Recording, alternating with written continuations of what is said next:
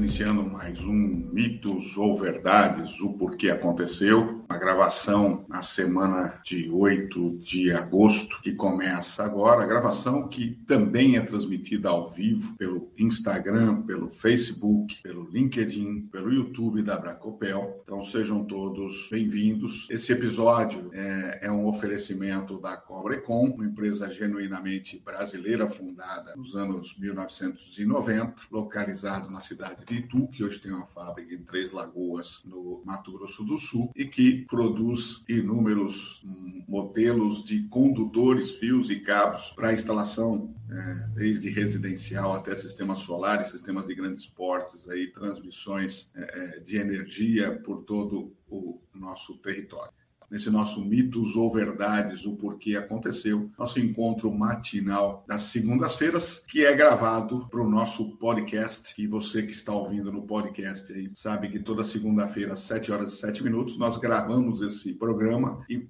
esse programa é gravado com transmissão ao vivo pelo Facebook, pelo Instagram, pelo YouTube e pelo LinkedIn da Bracopel. Eu separei hoje quatro acidentes da semana passada, é, acidentes que estão se tornando meio comum mas que a gente tem que trazer aqui. Por exemplo, é, o primeiro deles é de um homem que morreu após levar choque elétrico em Nova Adrien, em Santa Catarina. Então, diz a matéria que um homem, na tarde desta sexta-feira, dia 5 de agosto, um homem morreu na tarde de sexta-feira após sofrer uma descarga elétrica de um fio de alta tensão. Ele estaria prestando serviço para uma empresa de internet e o fato ocorreu no Morro da Cruz, em Nova Trento. Segundo informações do Corpo de Bombeiro, devido à região ser difícil acesso, o helicóptero Arcanjo no local, mas devido às gravidades o homem veio ao, não havia sido identificado a pessoa até o fechamento da matéria, mas isso mostra mais uma vez que os profissionais que estão sendo contratados para atuar próximo às redes de energia, ou seja, na área de telefonia, na área de TV a cabo, na área de internet é, e outras coisas que são penduradas no poste, estão sem conhecimento, são, são profissionais que não têm o conhecimento dos riscos que vão fazer, num determinado momento, uma besteira, é, ou vacilar, ou acessar algum ponto e vão encostar na rede. E essa rede vai ser o, o motivo de muitas vezes óbito ou acidentes graves. É necessário que as empresas que contratem os profissionais façam todos os treinamentos. O profissional que atua nas proximidades de uma rede de distribuição, nas proximidades da eletricidade especificamente,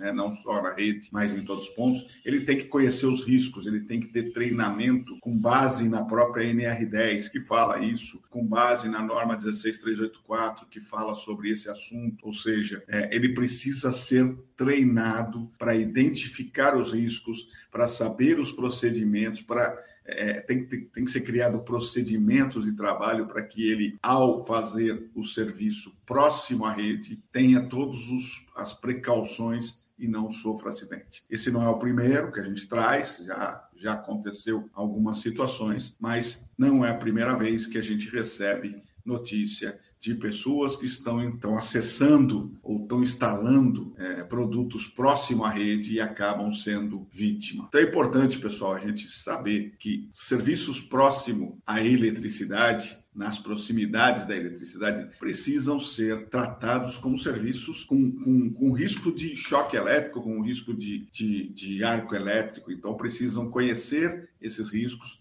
e precisam ter procedimentos de trabalho. Esse caso especificamente que a gente falou agora desse acidente, uma pessoa é, fazendo instalação de internet, segundo a matéria, ou seja, provavelmente sistemas de cabeamento, acabou é, tocando na rede de energia e foi a óbito. Então é uma situação que a gente traz aí mais, o primeiro acidente do dia que infelizmente vitimou mais uma pessoa. É, o segundo acidente está um pouquinho só para relembrar, esse eu trouxe só para que a gente relembre, uma bandeira de um balão caiu sobre a fiação elétrica em Várzea Paulista. A bandeira de um balão caiu sobre a fiação na região do Jardim América, em Várzea Paulista, na tarde desse domingo, dia 4. O agente de defesa civil Ernesto Jury informou ao G1 que a equipe foi acionada por volta das 8 horas e a situação foi monitorada. Assim que caiu a bandeira, o balão se deslocou para outro lugar, ninguém ficou ferido. O fornecimento de energia foi afetado no bairro por causa de um curto-circuito. É, o João entrou em contato com a CPFL Piratininga, mas não obteve retorno até a última utilização desse equipamento, dessa, dessa matéria, até a finalização dessa matéria. Então, é, lembrar, pessoal, soltar balão é crime, tome cuidado, é um perigo. Os balões têm causado, além de incêndios, eles têm causado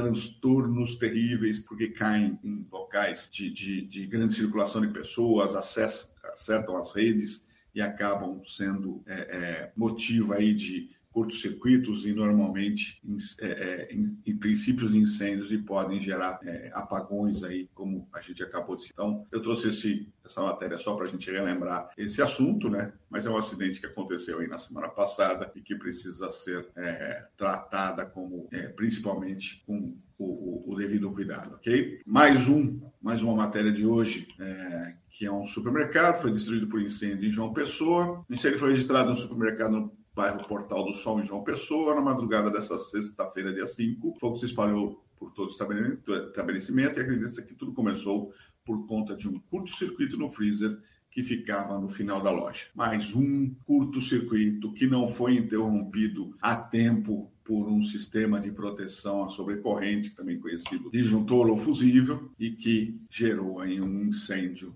de grandes proporções. Infelizmente, aí o que se vê nessa instalação é uma condição é, acabou pegando fogo em parte do supermercado, destruiu aí pela foto que está aqui estoque de material e perdas, por sorte, só de materiais, ou seja, perda material e não por vida, de vidas, mas é importante a gente sempre lembrar que é incêndio iniciado nessa situação, qualquer incêndio, mas iniciado por conta de curto-circuito e sobrecarga, eles acabam gerando, quando você tem pessoas ou animais na, na, na, edificação, acabam gerando perdas aí de vidas, porque dependendo do tipo de pessoa, se é criança ou se é idoso, idoso provavelmente terão problemas aí para se locomover, se não forem atendidos e percebidos a tempo, acabam falecendo. Então, tá aí mais um incêndio registrado num supermercado em João Pessoa, na Paraíba, e que a gente traz aqui mais uma vez para discutir sobre isso. Né? Eu ver aqui que Jefferson Cândido, bom dia, meu querido Jefferson, também nos assistindo aqui. É, o Marco pergunta quando puder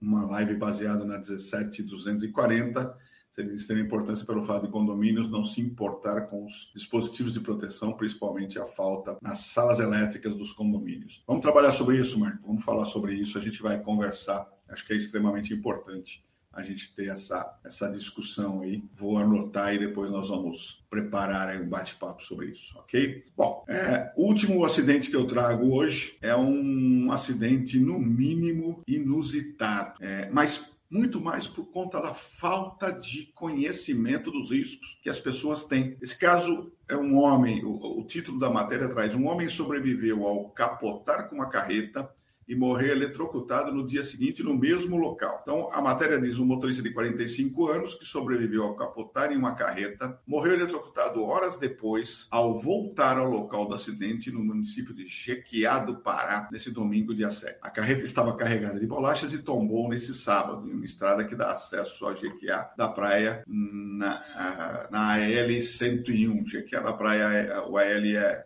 Alagoas. Tá? Segundo informações iniciais, quando tirava a carreta, quando tentava virar a carreta, o homem teve contato com fios de energia elétrica danificado, danificados no acidente e morreu eletrocutado. É, não tinha sido identificado a pessoa. A foto que mostra aqui, é, é, foto que aparece aqui, é uma estradinha simples e ele caiu. E tem fios de alta tensão ali. É, a foto está de longe, mas tem fios de alta tensão na parte de cima. E ele deve ter, é, no, no acidente, deve ter rompido cabos que acabou encostando nas partes metálicas do caminhão e ele deve ter tentado, né, depois de, de, se salvar ali, provavelmente esses cabos se movimentaram depois, porque ele aparentemente foi socorrido ou foi teve o um acidente, ele caiu ou saiu do caminhão, então não estava encostando, foi em algum lugar aparentemente, depois retornou, talvez para com ajuda e foi encostar nas partes metálicas do caminhão e acabou levando um choque, sendo indo a óbito. Então, são situações de falta de conhecimento dos riscos e falta de análise de risco. É, ou seja, se você conhece os riscos de cabos de energia rompidos que podem tocar partes metálicas de um veículo, por exemplo, no acidente, você precisa, em, no primeiro momento, avaliar o entorno desta, desse acidente para que você tenha certeza que é, não tem nada encostando. Né? E mesmo assim, se você não tem o conhecimento,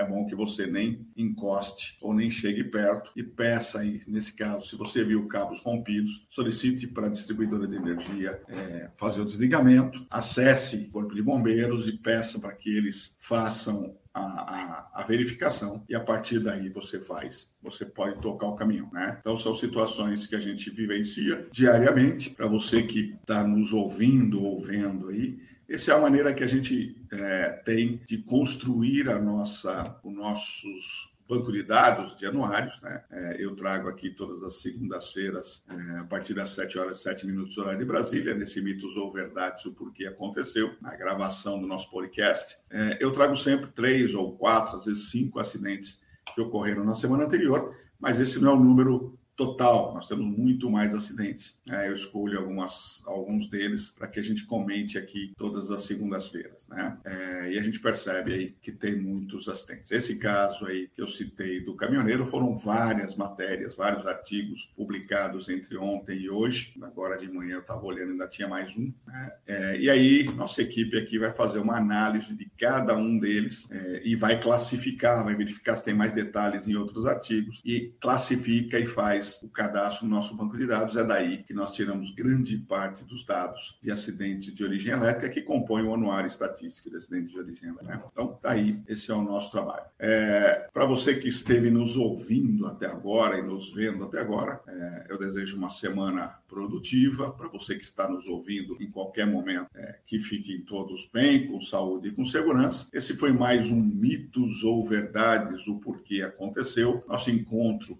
é, para a gravação do podcast às segundas-feiras, às 7 horas e 7 minutos. Essa edição teve o patrocínio da Cobrecon, uma empresa nacional que produz fios e cabos elétricos para todas as aplicações e que tem a qualidade suficiente para estar conosco aqui apoiando a Abracopel, ok? Um grande abraço a todos, até a próxima oportunidade, fiquem com Deus. Até lá.